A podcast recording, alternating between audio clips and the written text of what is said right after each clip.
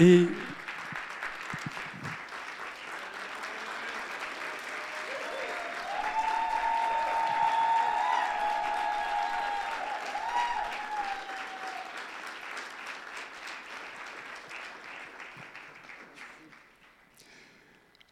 Permets-moi de prier pour toi.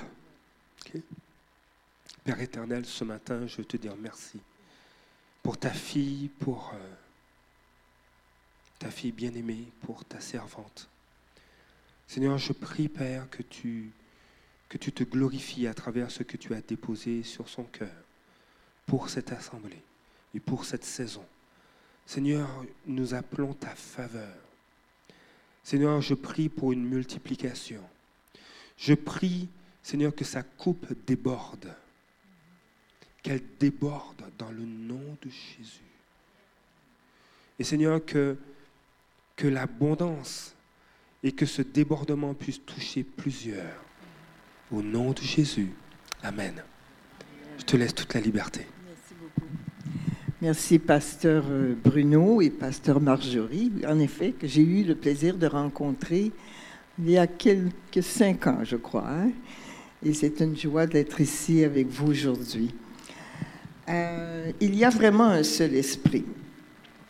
Tous les chants, toutes les louanges qu'on a adressées au Seigneur préparaient ce message.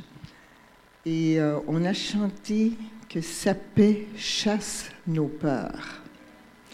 Et je viens vous parler justement de paix, le vrai shalom de Dieu. On va mettre la, diapo sur le shalom. J'aimerais qu'on comprenne ici, on dit souvent que le shalom, c'est la paix de Dieu, mais c'est plus que ça. Quand on regarde le psaume 85 au verset 10 dans la version d'Arby, mais 11 dans les autres versions, on peut lire La bonté et la vérité se sont rencontrées. La justice et la paix se sont entrebaisés ou entrelacés ou embrassés. C'est toute la même chose. Alors vous voyez ici quatre attributs de notre Dieu. Sa bonté, sa vérité, sa justice et sa paix. C'est beau de chanter que sa paix chasse nos peurs, mais il faut le vivre quand on est sorti de l'Église. Vous savez, quand on souffre, parce que je vous parlerai de souffrance aujourd'hui, on remet en question ou on doute au moins trois de ces attributs de Dieu. Alors, je vous laisse écouter le reste et quand vous souffrez, rappelez-vous de ces attributs de Dieu et posez-vous des questions à savoir, est-ce que ma foi est vraiment ancrée le Seigneur Jésus. Évidemment, c'est la fête de Noël. On l'a chanté, on l'a mentionné dans Isaïe, mais j'aimerais vous lire ce que dit Luc, les versets 8 à 11. Il y avait dans la même contrée, on parle de Bethléem, des bergers demeurant au champ et gardant leurs troupeaux les veilles de la nuit. Et voici un ange du Seigneur resplendit autour d'eux. Et ils furent saisis d'une grande frayeur, d'une grande peur. L'ange leur dit, N'ayez point de peur, car voici, je vous annonce un grand sujet de joie qui sera pour tout le peuple, car aujourd'hui dans la cité de David vous est né un sauveur qui est le Christ, le Seigneur. L'ange s'adresse d'abord à des bergers. Des bergers, ce sont des gens très simples. Tellement simples que quand David, on, venait pour choisir le roi et que Samuel est arrivé dans la maison de Jesse, on l'avait oublié celui-là. Il était dans les champs, il gardait son troupeau. Mais pourtant, c'est David que le Seigneur avait choisi comme roi vos pasteurs sont des bergers dédiés à vous protéger, à veiller sur vous, à veiller sur le troupeau. Et le Seigneur s'adresse toujours, premièrement, à des gens simples qui vont accueillir son message. Parce que quand on est trop bon, qu'on se pense tellement bon, tellement intelligent, tellement fin, souvent on n'a pas besoin de Dieu. Hein? On se regarde dans le miroir et on croit qu'on est rendu pas mal très haut. Mais Jésus, lui, connaît nos cœurs. Hein? Il vient nous voir. Quand on reconnaît la présence de Dieu au milieu de nous, comme les bergers l'ont fait, il y a une réaction dans l'invisible. Soudain, l'ange, soudain, il y eut avec l'ange une multitude de l'armée céleste, louant Dieu et disant gloire à Dieu. Ce matin, on l'a chanté, on n'était pas seuls. Il y avait une multitude de témoins autour de nous. On ne les voit pas, mais ils sont là. Gloire à Dieu dans les lieux très hauts et sur la terre, paix et bon plaisir dans les hommes. Gloire à Dieu dans les lieux très hauts et paix sur la terre aux hommes de bonne volonté, dit la version seconde. Alors cette paix, elle est intérieure à nous. Elle vient comment Dans notre vie cachée avec Dieu? C'est pas seulement quand on chante le dimanche avec beaucoup d'ardeur et de joie. Ce matin, j'ai entendu des, réjouissances. Mais quand on est dans la misère, quand on a des douleurs, quand on a de la peine, est-ce qu'on chante comme ça puis qu'on remercie le Seigneur avec autant de joie? C'est à réfléchir. C'est l'Ecclésiaste 7,14 qui dit Quand tu es heureux, réjouis-toi. Mais si tu es malheureux, réfléchis. Le Seigneur aime qu'on réfléchisse, qu'on regarde à notre situation. Dans Jean 14, 21, verset 27, vous voyez, ça dit que votre cœur ne soit pas troublé. Croyez en Dieu. Croyez aussi en moi. Ce verset cette semaine m'a transpercé. Parce que beaucoup de gens disent qu'ils croient en Dieu. Si vous écoutez les gens autour de vous, je crois en Dieu, mais leur vie ne, signifie pas qu'ils croient vraiment en Dieu, parce que souvent, euh, c'est un Dieu qu'ils ont... La conception de leur Dieu, c'est dans leur imagination, c'est pas dans la parole de Dieu. Alors, quand j'ai lu avec la version d'Arby, et que votre cœur ne soit pas troublé, vous croyez en Dieu, croyez aussi en moi, dit Jésus. Jésus, c'est le chemin. C'est le chemin, c'est pas seulement Dieu, il est le Dieu visible. Alors, il faut absolument passer par Jésus pour avoir cette paix intérieure. C'est le seul chemin par lequel nous puissions trouver euh, vraiment la vérité. Jésus nous a dit, je vous laisse la paix. Je vous donne ma paix. Je ne vous donne pas moi comme le monde donne. Que votre cœur ne soit pas troublé ni craintif. Et c'est sûr que le monde, la paix du monde, ce n'est pas la paix de Jésus. La paix ne se trouve pas dans le monde. La paix se trouve, je dirais, au milieu des souffrances. Je vais vous donner un peu de mon témoignage pour ensuite voir comment on peut retrouver cette paix intérieure au milieu des tribulations. Parce qu'il y en a des tribulations. 30 ans déjà, le 6 décembre, on a commémoré le 30e anniversaire justement de l'école polytechnique et en même temps la journée de la violence faite aux femmes parce qu'en 1990, le gouvernement canadien a pris cette journée pour en faire une journée contre la violence faite aux femmes. À cause de quoi? À cause de cet événement polytechnique. Ce 6 décembre 1989, j'étais déjà chrétienne. Ça faisait au moins huit ans que je suivais le Seigneur et j'étais zélée pour le Seigneur. J'aimais le Seigneur. Et voilà qu'on ne sait pas quel chemin le Seigneur va, va nous faire prendre. Alors, ce soir-là, j'étais infirmière, j'avais organisé des journées de formation pour les infirmières. Quand je suis arrivée chez moi le soir, j'ai ouvert mon téléviseur, comme je le faisais souvent, et voilà qu'on venait de nous montrer que ce tireur fou, 25 ans, était entré à l'école polytechnique, avait abattu 14 jeunes filles, en avait blessé plusieurs autres et s'était enlevé la vie.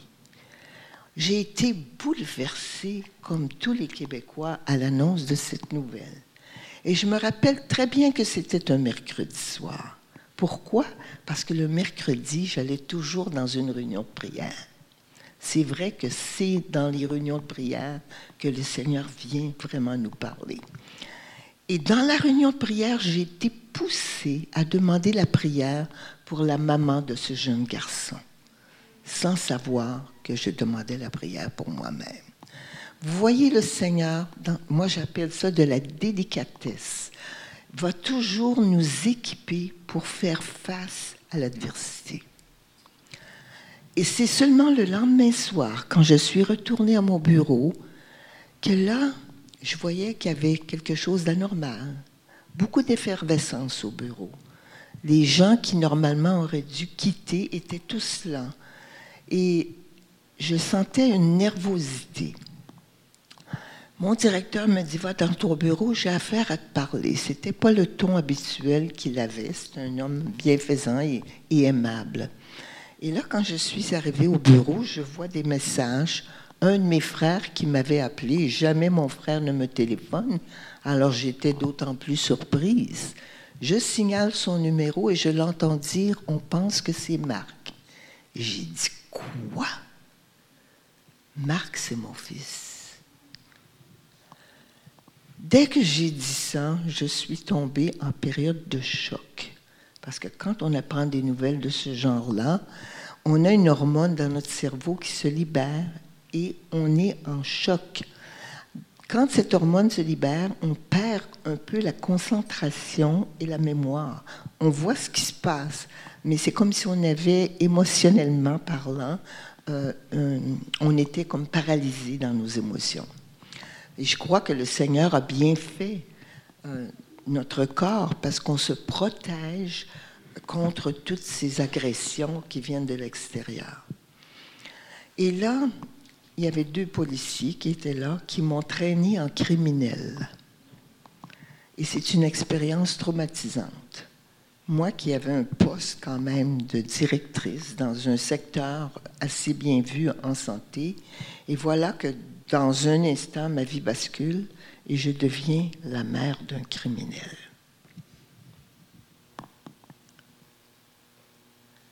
À ce moment-là, les deux policiers m'amènent à, l'interrogation. Et là, on me questionne et on me questionne pendant des heures. Et la mémoire fait défaut, mais on questionne quand même. C'est des expériences très douloureuses que je ne souhaite à personne. Mais ce soir-là, je n'avais qu'une idée en tête, retourner chez moi. Je voulais me reposer et pleurer ma peine, mais je ne pouvais pas faire ça. Pourquoi Parce que quand il y a des choses à caractère sensationnel, la télévision s'empare et là, tu as des meutes de journalistes devant ta maison. De sorte que j'ai dû téléphoner à mon pasteur à une heure assez tardive pour demander est-ce que je pourrais aller me, cacher, parce que c'est littéralement ça, me cacher chez vous. Je savais qu'il y avait un appartement au sous-sol et le couple pastoral m'a accueilli. Et là, j'étais couchée et je pleurais. Et la question qui vient automatiquement, Seigneur, pourquoi? Pourquoi moi? Pourquoi mon fils? On ne peut pas comprendre ces choses-là. Mais les voies de Dieu ne sont pas nos voies. Et on ne sait pas le chemin qui nous est tracé. Et on ne comprend pas toujours, quand on est dans la peine, pourquoi elle est là, cette peine-là. On va comprendre ça plus tard. Mais à ce moment précis, j'ai eu comme une image qui m'est venue dans ma tête, et c'était la Pietà de Michel-Ange, une sculpture où on voit Marie qui tient Jésus mort dans ses bras.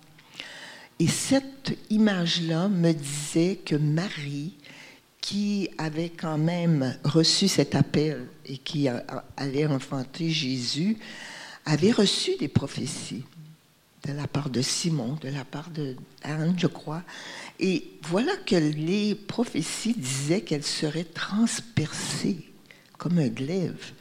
Mais Marie, c'était quoi sa réaction? Elle gardait toutes ces choses dans son cœur. Dans son cœur. Ce qui me faisait dire que quand tu es dans une grande souffrance, c'est pas le moment d'aller voir tous les thérapeutes et de, de, commencer à parler à tout le monde de ta douleur. C'est le temps d'être consolé par ton Seigneur. Et c'est seulement en Jésus. J'ai dit, personne ne pourrait comprendre ma peine. Seulement toi, Seigneur, vas pouvoir comprendre. Parce que le Seigneur regarde notre cœur. Il ne regarde pas le comportement, mais le cœur de la personne. Et là, je me suis posé beaucoup de questions. Mais quand je me posais cette question, pourquoi mon fils, je me disais, mon fils, c'est un petit garçon qui était quand même très sensible, très doux, assez étrange, et puis qui était vraiment avenant dans la maison. Moi, j'avais jamais à reprendre mon fils pour quoi que ce soit. Mais voyez-vous, c'était un petit garçon qui était secret, qui ne parlait pas de ce qu'il ressentait à l'intérieur de lui. Et on n'est pas fait pour être seul dans la vie. Et quand tu n'es pas capable de demander de l'aide pour des douleurs que tu as, tu vas commencer à avoir des pensées qui sont fausses. On appelle ça des perceptions. Puis la perception peut te jouer des tours parce que tu vas croire des choses qui sont des mensonges. Et ça, tu as appris ça chez toi, dans ta famille, comment réagir. Tu as appris ça dans ta culture, comment réagir. C'est étrange. L'événement, on n'a pas de pouvoir là-dessus. L'événement nous tombe dessus. La perception, on l'a appris chez nous. Donc, on va réagir d'une certaine façon. Et après viennent des émotions. Les émotions vont suivre ta perception. De sorte que quelqu'un qui est chrétien il y a des meurtres. Imaginez-vous l'émotion que tu vas avoir. La culpabilité, la honte, la colère, la peur. Parce que là, tu as le regard des autres sur toi. Alors, comment réagir? Moi, le Seigneur m'a fait regarder la parole pendant 17 ans sans parler émotionnellement de ce que je ressentais avec les autres, mais je pleurais devant Jésus. Et j'ai pris une concordance, j'ai pris ma parole, j'ai commencé à regarder chacun des versets qui parlaient de ces émotions-là. Culpabilité. Culpabilité, vous savez, c'est qu'on fait des choses il y a beaucoup de règles dans la culpabilité. Hein? Tu dois faire certaines choses et tu ne dois pas faire certaines choses. Alors, puis des règles, il y en a partout. Tu en as au niveau civil. C'est sûr que si tu te fais arrêter sur la rue pour une vitesse de 100 km dans une zone de 30, tu vas recevoir un billet et tu es coupable. Par contre, ce qui est mauvais, c'est le sentiment de culpabilité. Il y a des gens qui vont se culpabiliser pour tout et pour rien parce que leur conscience, elle est étroite. Puis il y en a d'autres qui, leur conscience est tellement large qu'ils font n'importe quoi, puis se culpabilisent pas. On est différents, chacun de nous. Alors, il faut vraiment que notre conscience soit purifiée par le Seigneur pour qu'on puisse penser comme le Seigneur pense, pour qu'on puisse agir comme le Seigneur veut qu'on agisse. Alors, en regardant ces versets-là, j'ai compris peut-être que je n'étais pas la seule responsable de cette tuerie. Parce que vous savez, la maman, on se met beaucoup de culpabilité pour nos enfants. On voudrait prendre tous leurs problèmes et les régler pour eux. Mais quand on fait ça, ils ne développent pas leur caractère. Et le caractère, ça se développe dans la misère, dans la souffrance. À ce moment-là, j'ai compris que le verbe faire, c'était le verbe associé à la culpabilité. Je vous le mentionne parce que parfois, quand vous ressentez des choses, puis c'est souvent relié, des gens vont nous mettre la culpabilité aussi. Ah, tu devrais jamais faire ça. Ah, tu devrais pas faire ça. Ou tu devrais faire ça. Laissez le Saint-Esprit vous parler. C'est lui le meilleur guide pour chacune de nos vies. Les autres ne connaissent pas notre cœur. Seulement Dieu le connaît. Alors ça, c'est vraiment important de comprendre ça. Voyez, mon fils, moi, c'était un petit garçon qui aimait les mathématiques, qui aimait l'électronique, qui aimait les ordinateurs. Déjà, au, début des années 80, il était très, très euh, bon dans ces choses-là. Mais au niveau émotionnel, il n'avait pas appris comment gérer ses émotions. Et si tu ne gères pas tes émotions, qu'est-ce qui se passe? C'est que tu vas les refouler. Et quand tu refoules, ça peut faire des dommages parce que quand ça éclate, c'est comme un, volcan. Hein? Alors moi, j'invite s'il y a des jeunes garçons, et s'il y a des jeunes filles aussi, mais c'est surtout des garçons qui vont faire peut-être une psychose à l'âge de 25 ans, qui font des choses euh, et puis le lendemain, ils ne s'en rappellent même plus. Mais j'ai vu dans la parole d'autres choses qui pouvaient nous aider à comprendre. C'est sûr que les pensées, on doit les porter euh, au pied de la croix. On doit demander. Dieu va changer notre intelligence et nos pensées quand on reste focusé sur Jésus. Et c'est important qu'il renouvelle nos pensées. Mais voilà la honte, une autre émotion qui est très difficile à vivre, hein? parce que là, le regard des autres sur toi, c'est comme si, parce que ton fils a fait un geste démesuré et fou, que toi, tu devenais une personne démesurée et folle. C'est un peu ce que la société pense. Et la société pense même qu'on ne peut pas se réjouir après un tel drame. Beaucoup de chrétiens le pensent aussi, je vous dirais, que ça ne peut pas arriver à un chrétien, ce genre de choses-là. Ou ça ne peut pas arriver à quelqu'un qui a une bonne éducation. Mais je vous dis, c'est un mensonge, c'est une perception qui est fausse. Parce que le Seigneur va nous faire passer par des chemins de tribulation. Il y a un verset dans 1 Corinthiens 10, 13 qui dit Aucune tentation ou épreuve. Moi, j'aime les deux mots parce que c'est le même mot en grec, mais ça n'a pas la même signification au niveau de notre écoute. Aucune tentation ou épreuve ne vous est survenue qui n'ait été humaine. Dieu qui est fidèle, on l'a chanté tantôt, Dieu est fidèle. Il ne permettra pas que vous soyez tentés ou éprouvés au-delà de vos forces.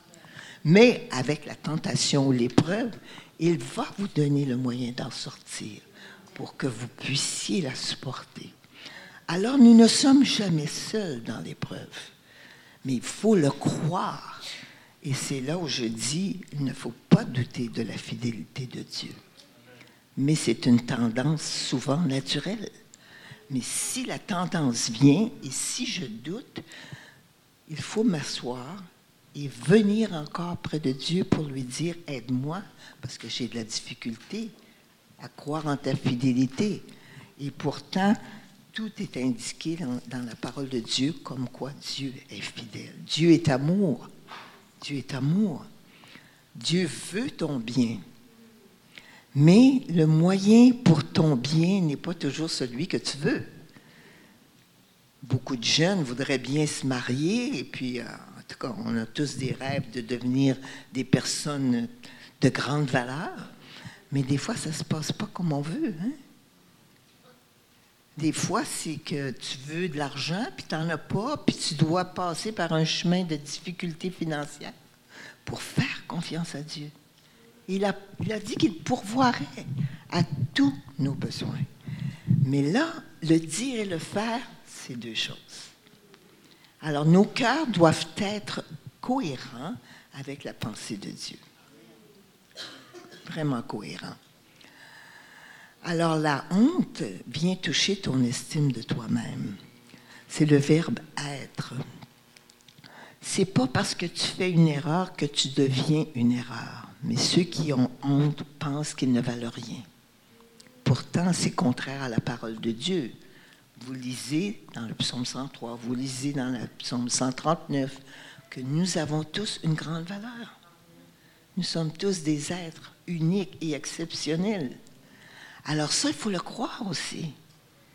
Il ne faut pas jalouser l'autre à côté puis vouloir ses dons. C'est pas ça que le Seigneur veut.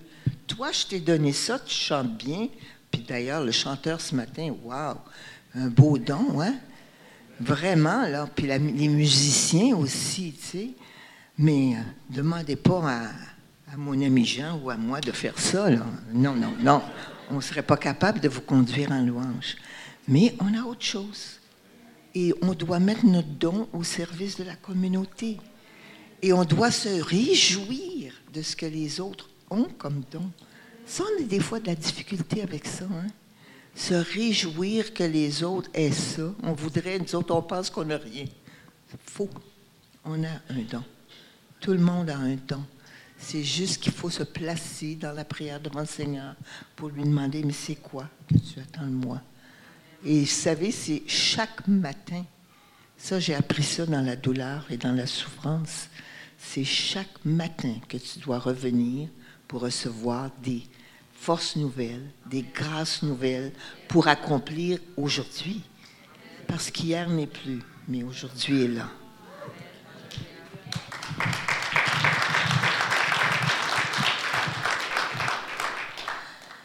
Il y a une autre émotion qui, euh, qui s'appelle la colère.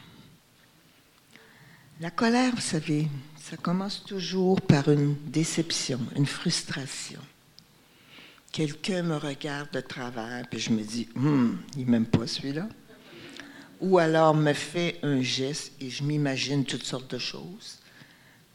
Alors là, tout de suite, dès que tu entretiens ces idées-là, de frustration et de colère à l'égard de quelqu'un autour de toi, qu'est-ce qui se passe? L'amertume s'installe dans ton cœur. Et l'amertume, c'est la racine de bien des mots, hein? c'est la racine de la colère.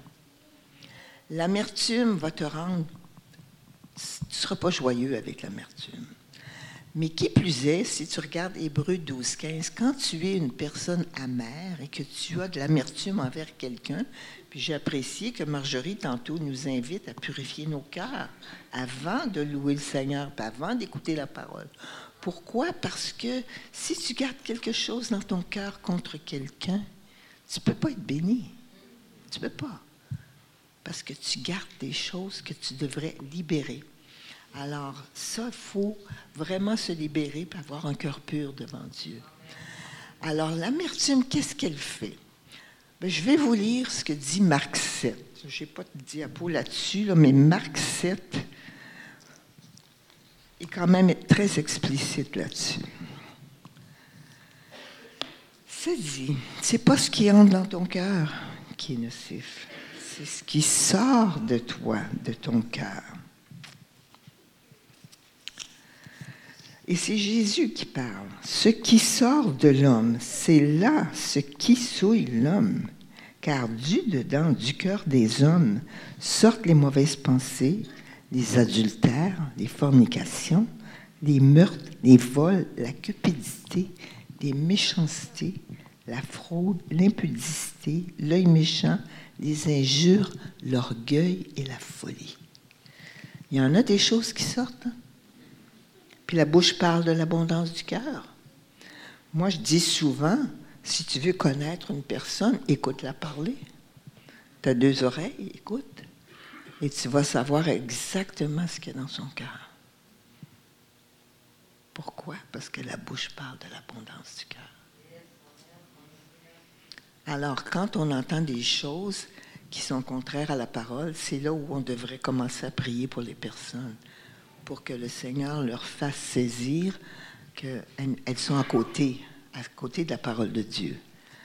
Et puis ça, ça nous arrive tous. Il hein. ne faut pas penser que ça ne nous arrive pas. Là.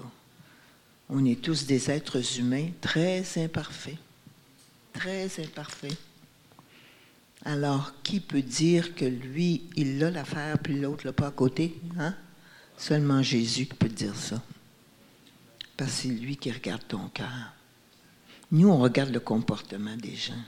On est tellement parfois légaliste. On regarde le comportement des gens, puis lui, oh, c'est ainsi. Puis on donne des étiquettes aux gens aussi. Un drogué, un alcoolique. Euh, enfin, il y en a tellement. Mais pensez-vous que ça plaît à Dieu, ça?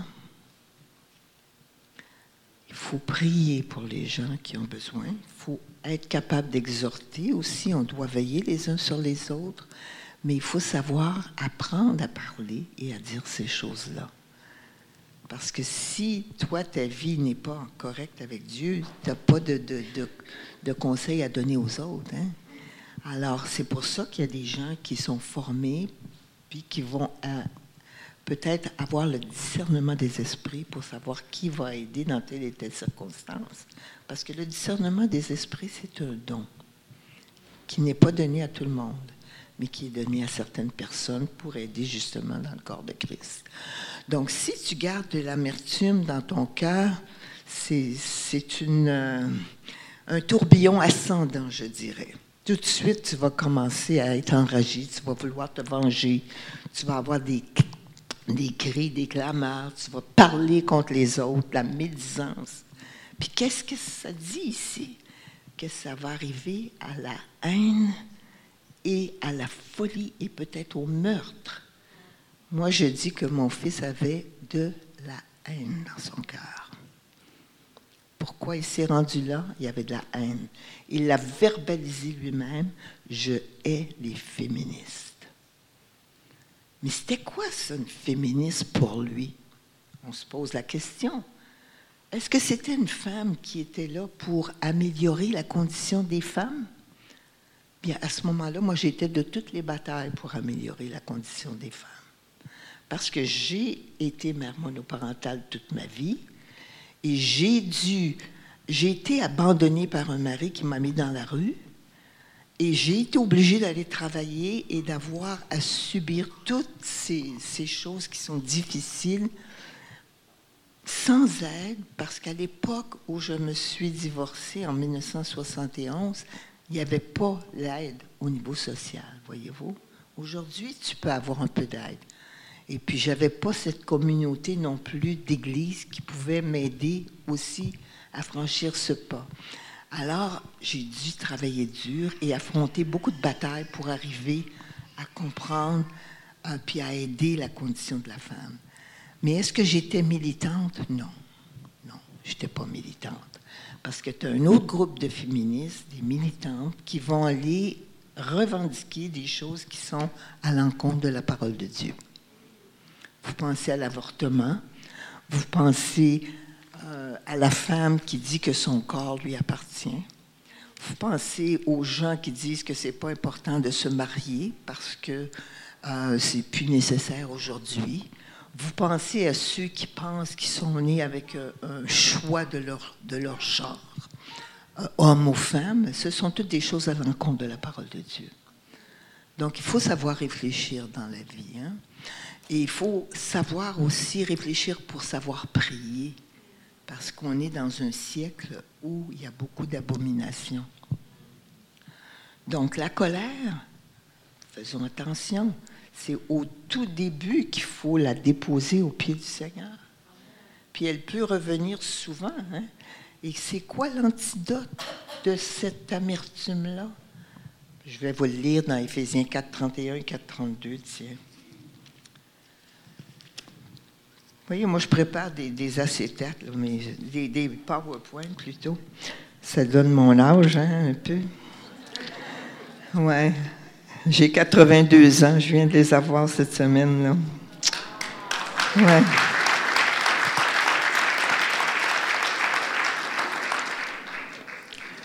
Alors, Éphésiens 4, 31. Qu'est-ce qu'on dit? Que toute amertume, tout courroux, toute colère, toute grillerie, toute injure soit ôtée du milieu de vous, de même que toute malice.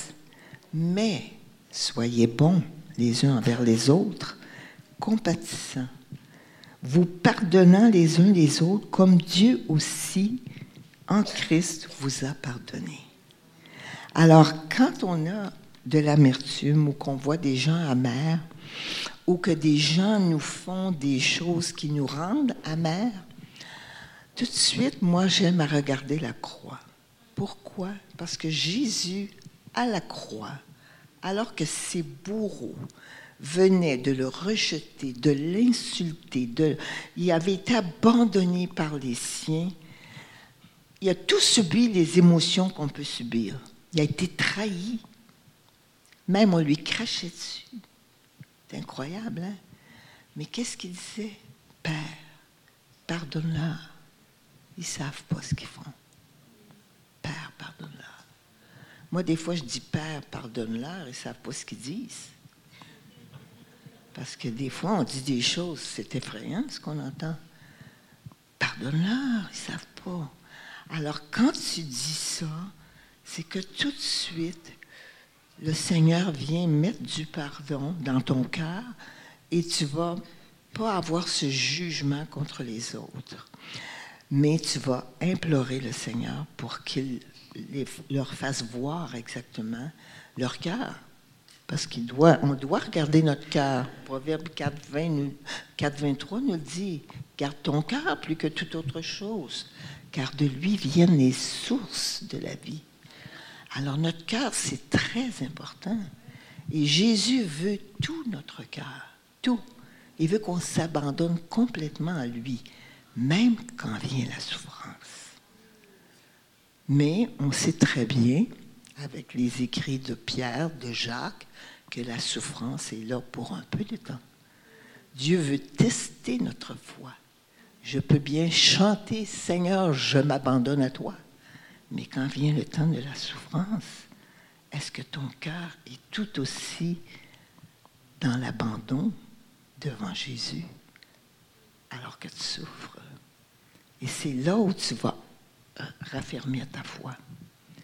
Et on se doit de raffermir, de travailler notre salut avec crainte et tremblement. Mais c'est dans nos émotions que ça se passe le plus, voyez? Puis c'est des choses qu'on ne parle pas beaucoup, hein?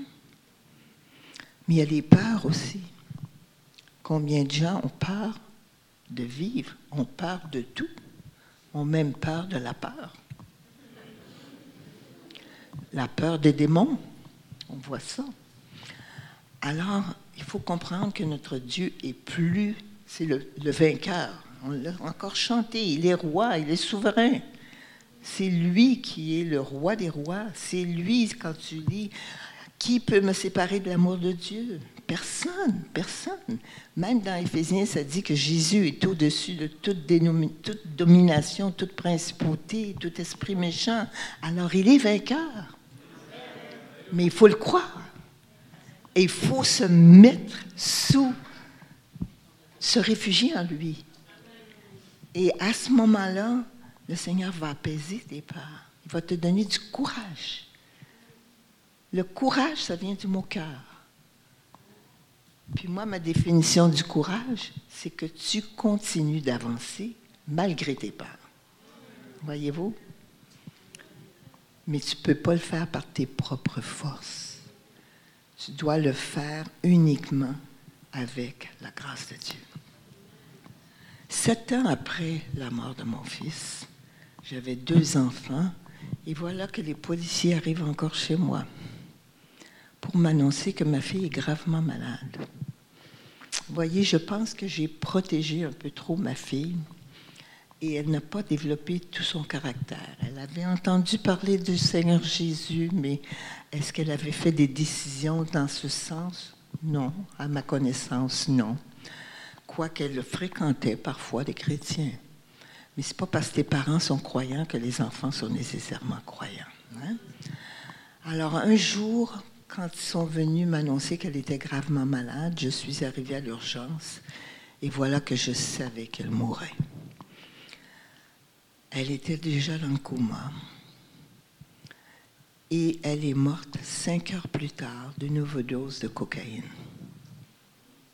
Quand tu n'as pas le Seigneur Jésus en toi, que tu ne mets pas ta confiance dans le Seigneur Jésus, tu vas venir paralyser tes émotions avec de la drogue, de l'alcool, toutes les dépendances qui existent, le sexe, n'importe quoi. Tout ce qui va t'éloigner de la parole de Dieu. Et malheureusement, c'est ce qu'elle a fait. Mais dans sa bonté, le Seigneur a permis que je puisse lui parler doucement, lui dire à quel point Jésus l'aimait, à quel point je l'aimais. Parce que des fois, les enfants, tu leur dis, mais ils ne comprennent pas. Mais là, je pouvais voir dans le moniteur qu'à chaque fois je lui parlais doucement, qu'elle entendait parce que ça se calmait. Il y avait une paix qui revenait. Et quand elle est décédée, je suis certaine que le Seigneur l'a accueillie dans ses bras. Mais comment pensez-vous qu'une maman, maman qui a voué sa vie à ses enfants, mère monoparentale, au moment où les enfants auraient dû commencer leur vie, le fils tue des femmes, s'enlève la vie, et la fille se réfugie pour anesthésier ses émotions dans la drogue. Puis il y a un danger aujourd'hui, parce que la drogue, elle est légale, mais ce n'est pas parce qu'elle est légale qu'elle est bonne. Pour moi, la drogue, c'est du poison. Alors, il faut se méfier. À partir de ce moment-là, j'étais dans une profonde dépression, même si j'étais croyante. Et j'avais de la difficulté à croire les promesses de Dieu. Par contre, je venais toujours à l'église. C'était un point de repère pour moi. Et j'allais travailler mes trois jours semaine parce qu'il fallait que je paye mon loyer. J'étais en pré-retraite, donc deux points de repère. Mais quand un dimanche matin, 2001, j'étais là assise devant, les gens me laissaient pleurer. D'ailleurs, Chantal, les gens étaient dans mon église à ce moment-là. Tout le monde me laissait pleurer. Ils savaient qu'ils ne pouvaient rien faire pour moi. Et un matin, j'avais une grande tristesse. Je vous dis, je mourais de chagrin. Et j'étais là et je sentais mon âme sortir de mon corps. C'est arrivé au niveau du cou, je ne pouvais plus tenir ma tête droite. Je me suis appuyée sur la femme à mes côtés et j'ai dit, si je tombe, laissez-moi par terre. Je voulais mourir. Je ne veux pas de réanimation cardio-respiratoire. Et quand on arrive au plus profond du baril, qu'on ne peut plus rien par nos propres forces, Jésus intervient. Il est venu vers moi en me disant, qui fait battre ton cœur? Et j'ai dit, c'est toi, Seigneur. Et quand j'ai dit ça, j'avais deux chemins devant moi, la mort la vie. Et Jésus me dit, choisis le chemin que tu vas prendre. Et j'ai choisi la vie, évidemment, mais pour aider des gens qui, comme moi, souffraient en silence.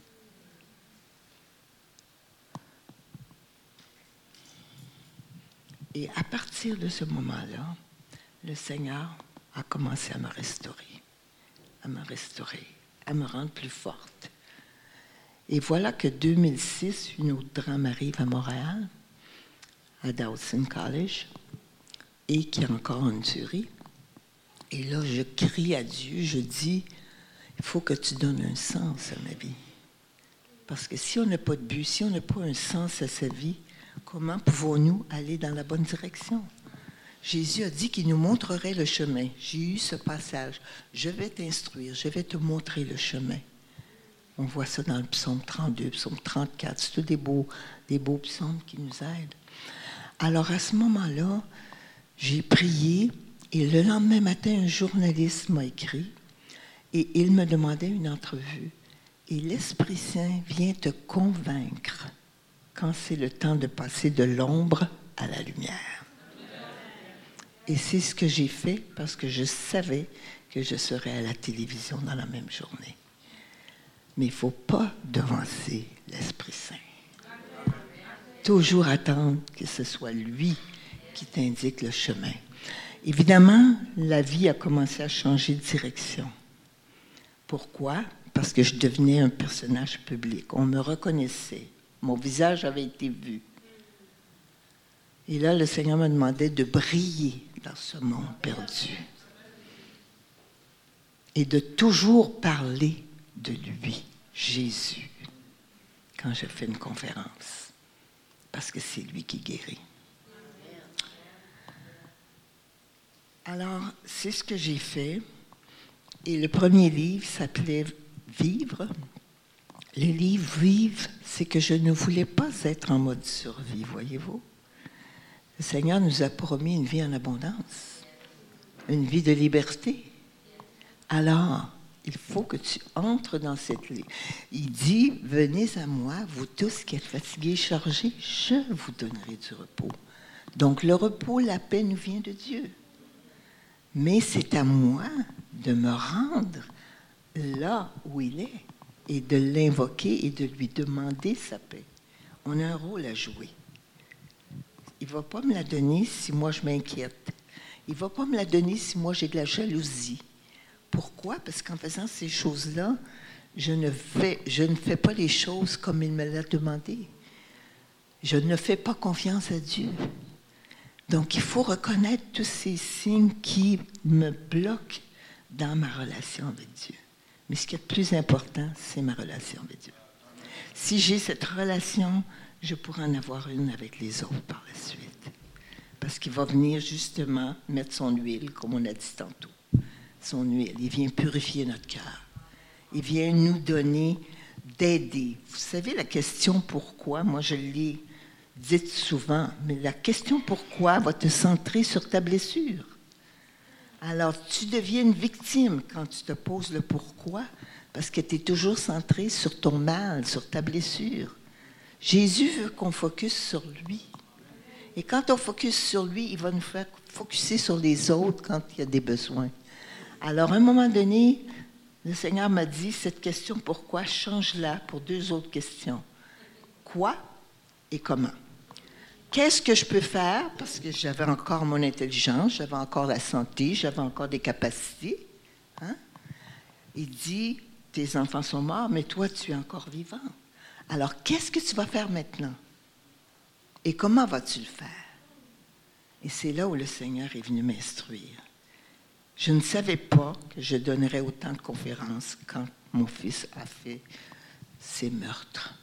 Je ne savais pas que je deviendrais quelqu'un pour aider à la guérison des cœurs blessés, contrés. Mais c'est ce que le Seigneur a voulu pour moi. Mais il y avait un chemin de douleur qui a duré 17 ans. Ça, c'est à considérer aussi.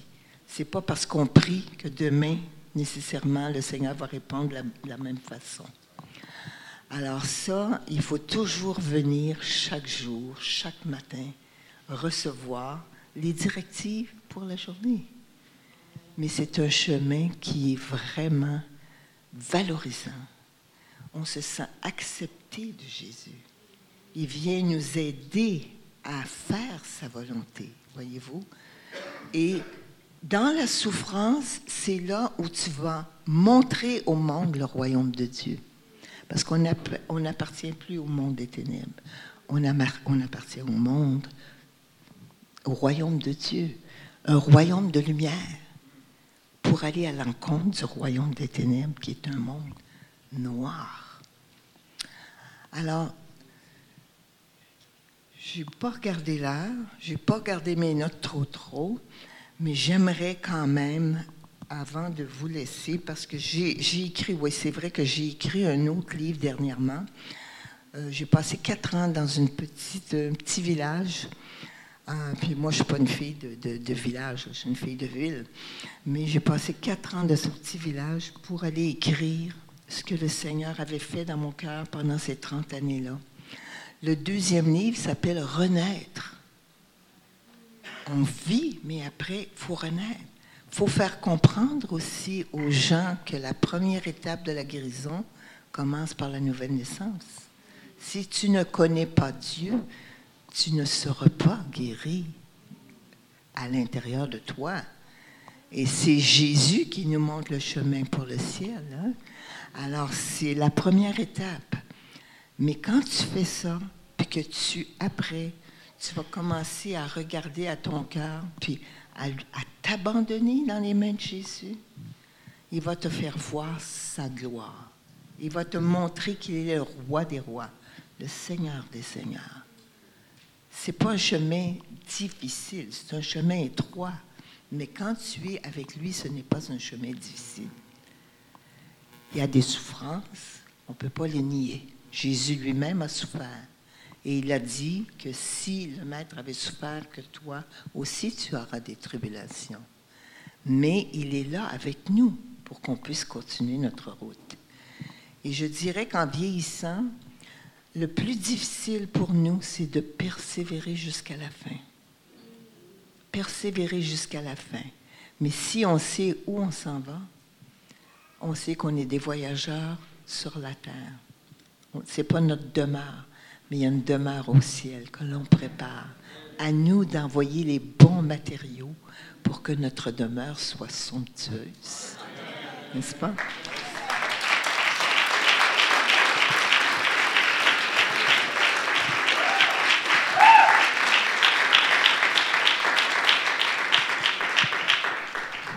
J'aimerais qu'on puisse fermer nos yeux, qu'on puisse se placer devant le Seigneur. Chacun de nous a un chemin avec quelques souffrances. C'est certain que moi, quand je vous exprime ma souffrance, ce n'est pas la vôtre, mais elle peut faire remonter les choses qui vous font mal. Il y a des parents qui euh, luttent à cause de leurs enfants parce qu'ils ont pris un mauvais chemin. Il y a des couples qui ne s'entendent plus l'un l'autre. Il y a des gens qui ont de la maladie, du suicide, de la mortalité autour d'eux. Il y a toutes sortes de situations difficiles dans la vie.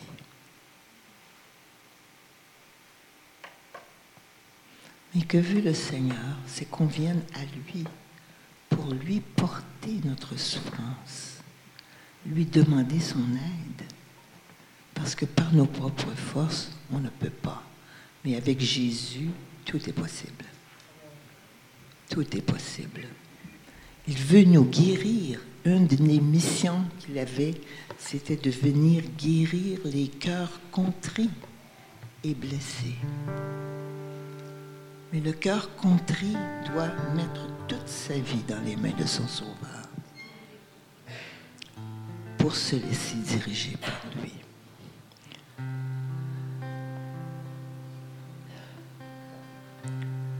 Vous de choisir ce que vous faites avec votre souffrance présentement.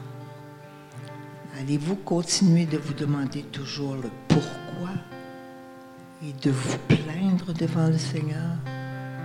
Ou voulez-vous aller chercher sa force, sa grâce pour justement être capable de vous relever et de continuer votre route? La décision vous appartient.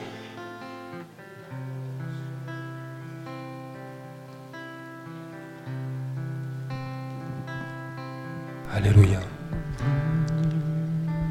Nous avons gardé cette attitude. Et euh, je vais faire un appel à, à deux niveaux. Le premier,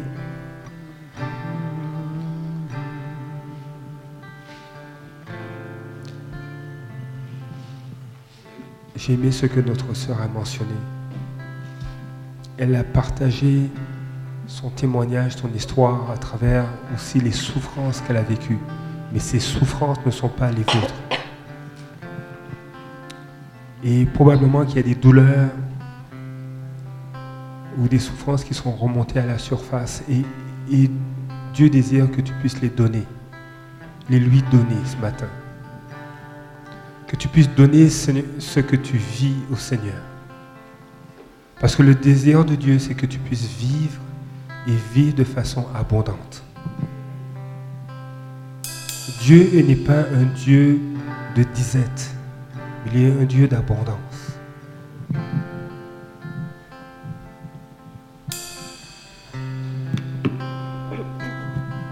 Et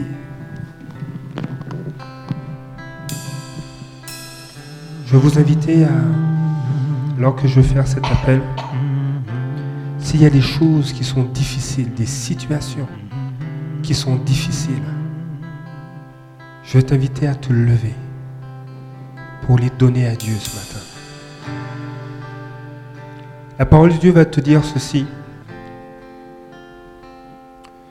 En effet, moi je connais les projets que je forme pour vous, déclare l'Éternel.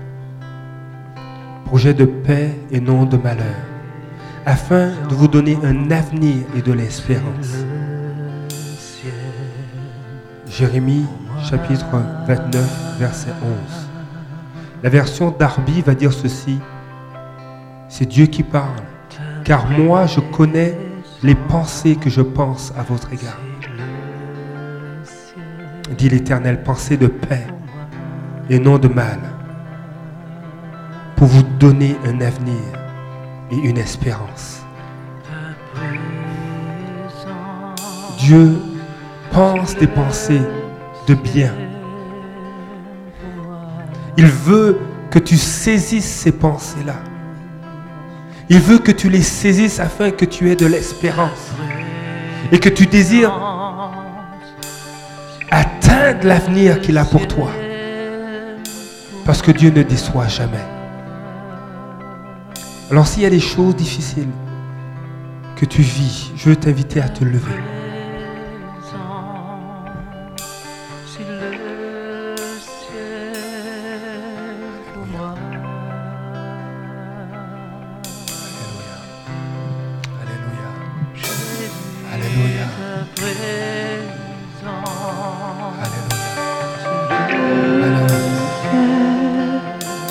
Le, deuxième appel,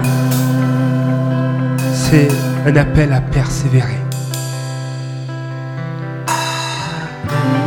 Dieu fait de toi une flèche. Il, te rend compétent. Il t'amène à être sensible au Saint-Esprit. Et, et il forge, il travaille, il polit notre caractère afin qu'on soit ces flèches qui atteignent leur cible. Et avec Dieu, il n'est jamais trop tard. Avec Dieu, la porte n'est jamais fermée. Tu dis, tu respires, tu es vivant. Alors il y a l'espoir. Parce que c'est moi qui fais la différence. Des hommes ont été éprouvés.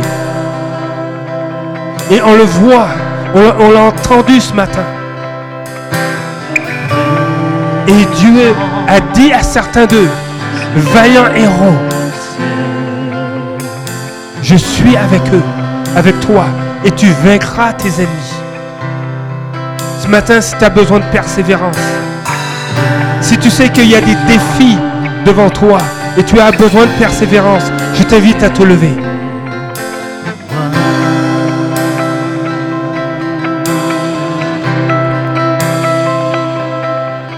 Alors que tu te lèves, alors que tu es debout,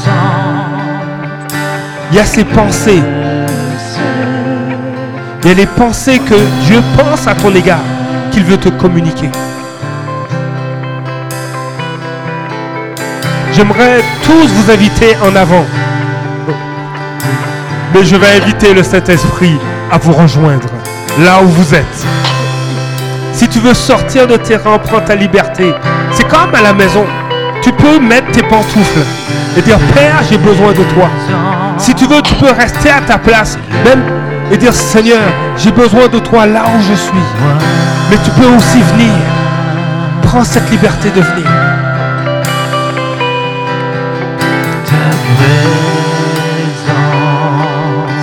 c'est le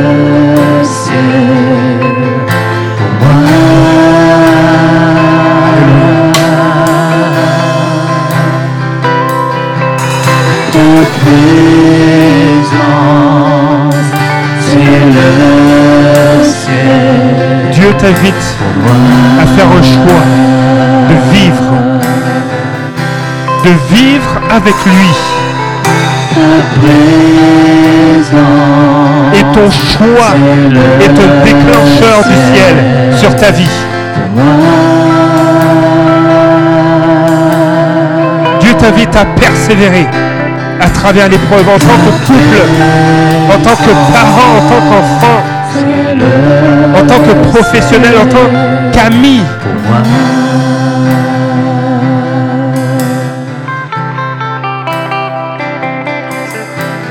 Ce matin, nous allons prendre le temps de prier pour vous.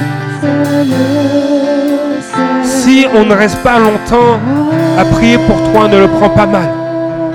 Mais attends-toi plus à Dieu qu'à nous. Parce que nous ne sommes que des hommes. L'équipe de louange va nous emmener dans ce chant. Et attends-toi, dis Seigneur, je veux saisir les pensées que tu penses à mon égard. Parce que je sais que tu as un avenir fait d'espérance. Et je veux saisir cette espérance. Comme Monique l'a saisi. Comme Gédéon l'a saisi.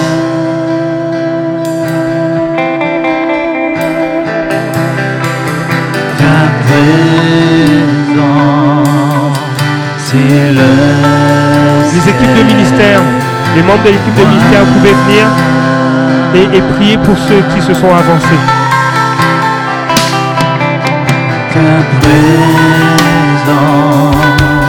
C'est le ciel.